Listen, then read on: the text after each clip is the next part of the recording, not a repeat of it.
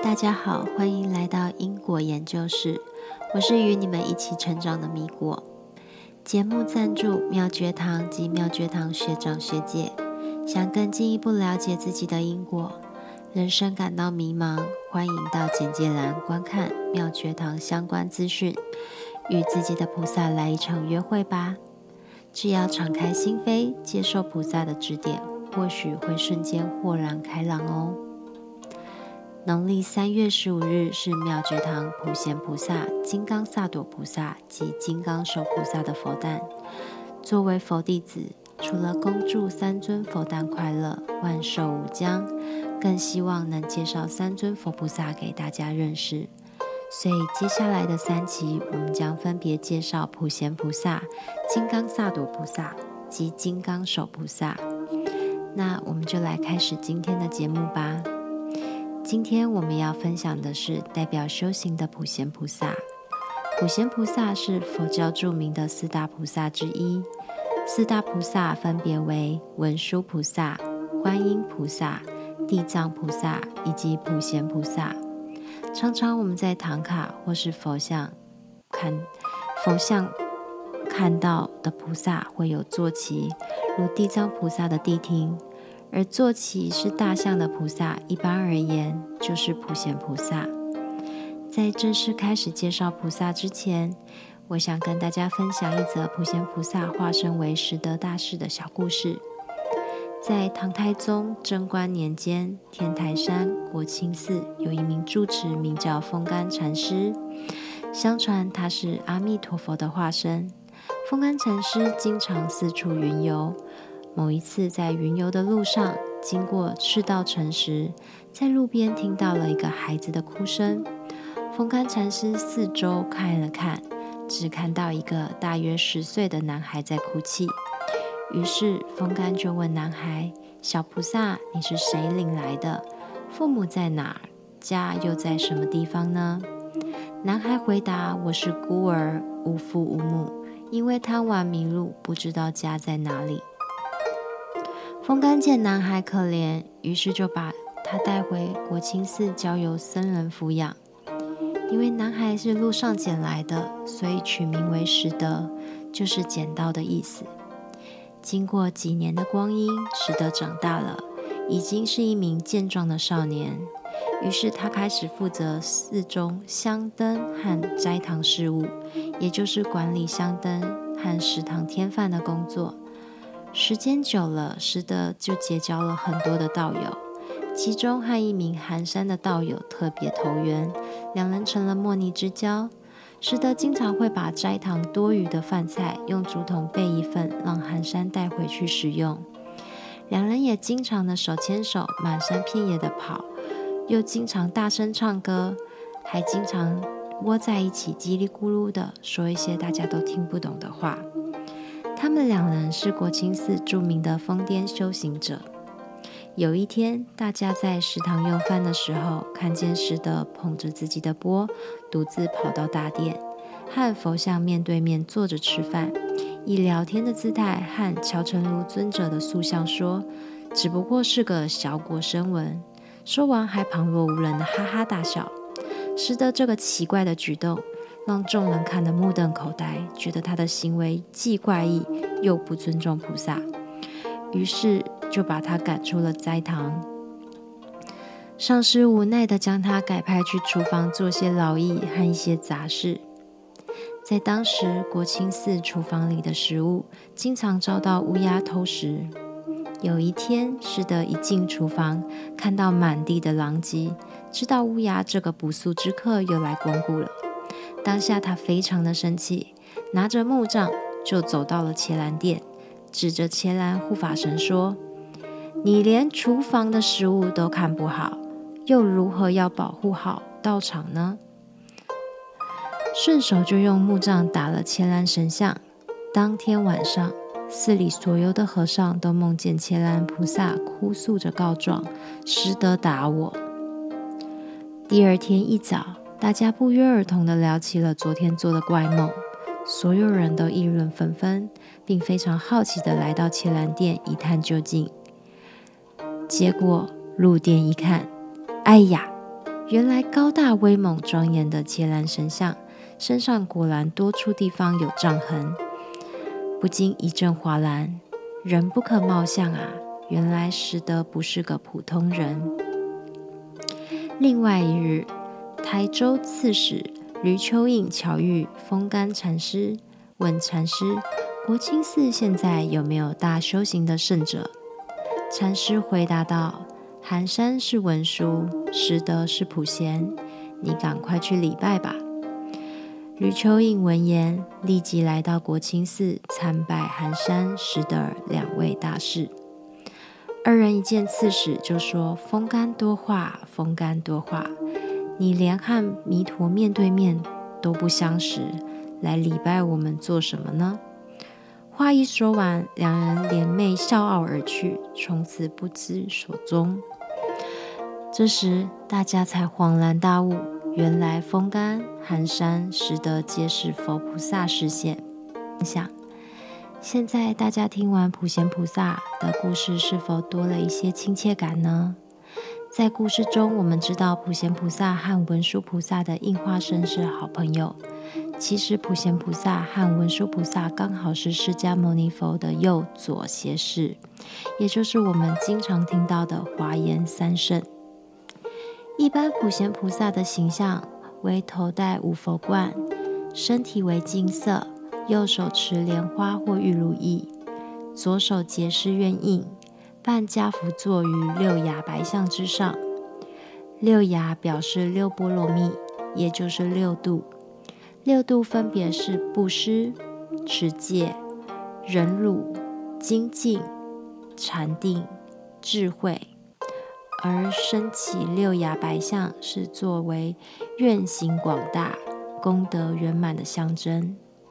普贤菩萨是大乘佛教行愿的象征，是实践菩萨道行为典范。以普贤菩萨的行愿加上文殊菩萨的智慧，就是把行愿和理论结合在一起，如此则能圆满达成佛教。根根据佛经记载，普贤菩萨在很久很久以前就已经成佛了。但是因为发愿，所以现菩萨身以度化众生。普贤菩萨有十大愿，十愿分别为：一、礼敬诸佛；二、称赞如来；三、广修供养；四、忏悔业障；五、随喜功德；六、请转法轮；七、请佛住世；八。常随佛学，九恒顺众生，十普皆回向。在中国有四大名山，其中之一的峨眉山就是普贤菩萨化身教化众生的道场。主峰金顶有世界最高的金佛，四面十方普贤。金顶的普贤金像共有十面，分为三层。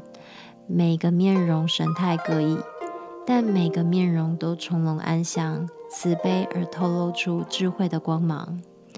最上面的普贤头像顶上安立着一座纯金的七宝佛塔，十方意喻为普贤的十大无边行愿，能圆满十方三世诸佛和芸芸众生。二零一八年，我有幸跟着妙觉堂的学长学姐一起到金顶朝圣。还记得当天一早，我们便驱车前往金顶，中间转乘索道，而后跟着学长一起步行上山。出发前，大家都查了天气，说降雨几率非常高。学长却跟我们说不会下雨的。在上山的过程中，我们被浓雾笼罩。但却没有人担心会不会下雨，而此时的我其实也无暇顾及天气，因为很久没有爬山，平时又欠缺锻炼，这时的我只能边持普贤菩萨行咒，边气喘吁吁的紧跟菩萨，跟着学长上山，只求不落队。沿途却看到许多信众一步一跪拜的往上爬，心里真的非常佩服和感动。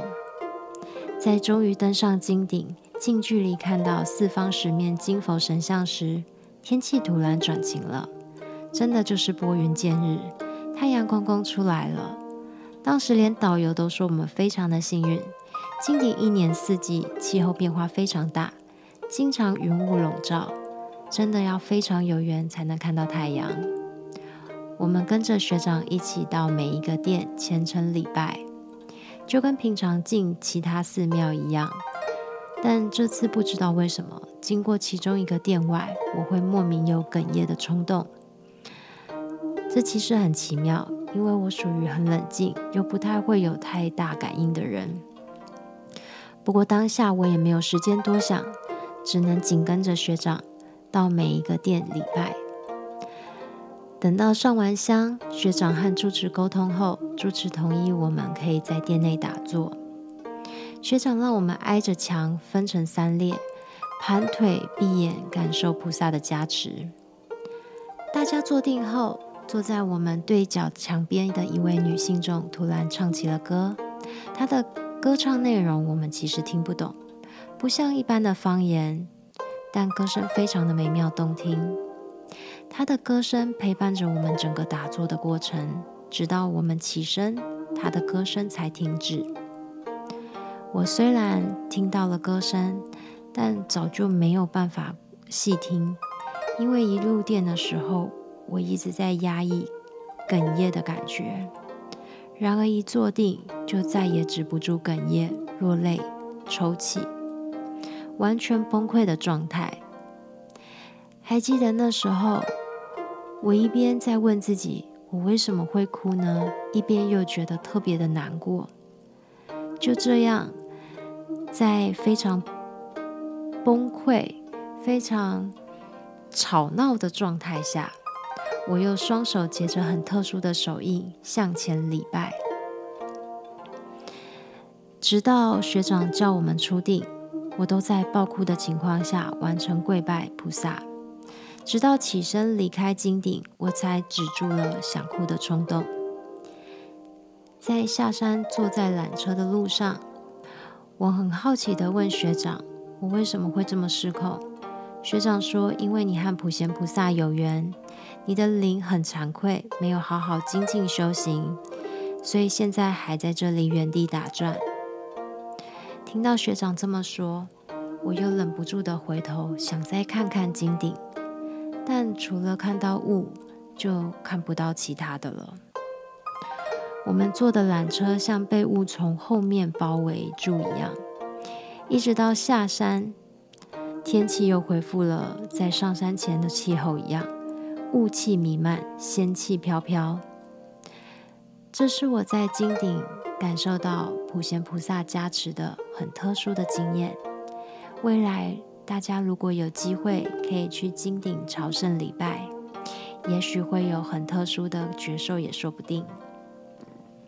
普贤菩萨的心咒有两个，第一个 Om 缩舍 Gaya Soha，第二个南摩萨曼多瓦日拉萨多厄。如果和普贤菩萨有缘，可以多持普贤菩萨心咒，心诚则灵，或许能有意想不到的觉受和感应。不知道这样的介绍会不会让大家对普贤菩萨有进一步的了解？在修行的路上，希望大家不要忘记普贤菩萨的十大愿。下一期我们将介绍普贤菩萨的化身金刚萨埵菩萨，希望大家能继续收听。谢谢大家今天的聆听，我是米果，期待我们空中再相见。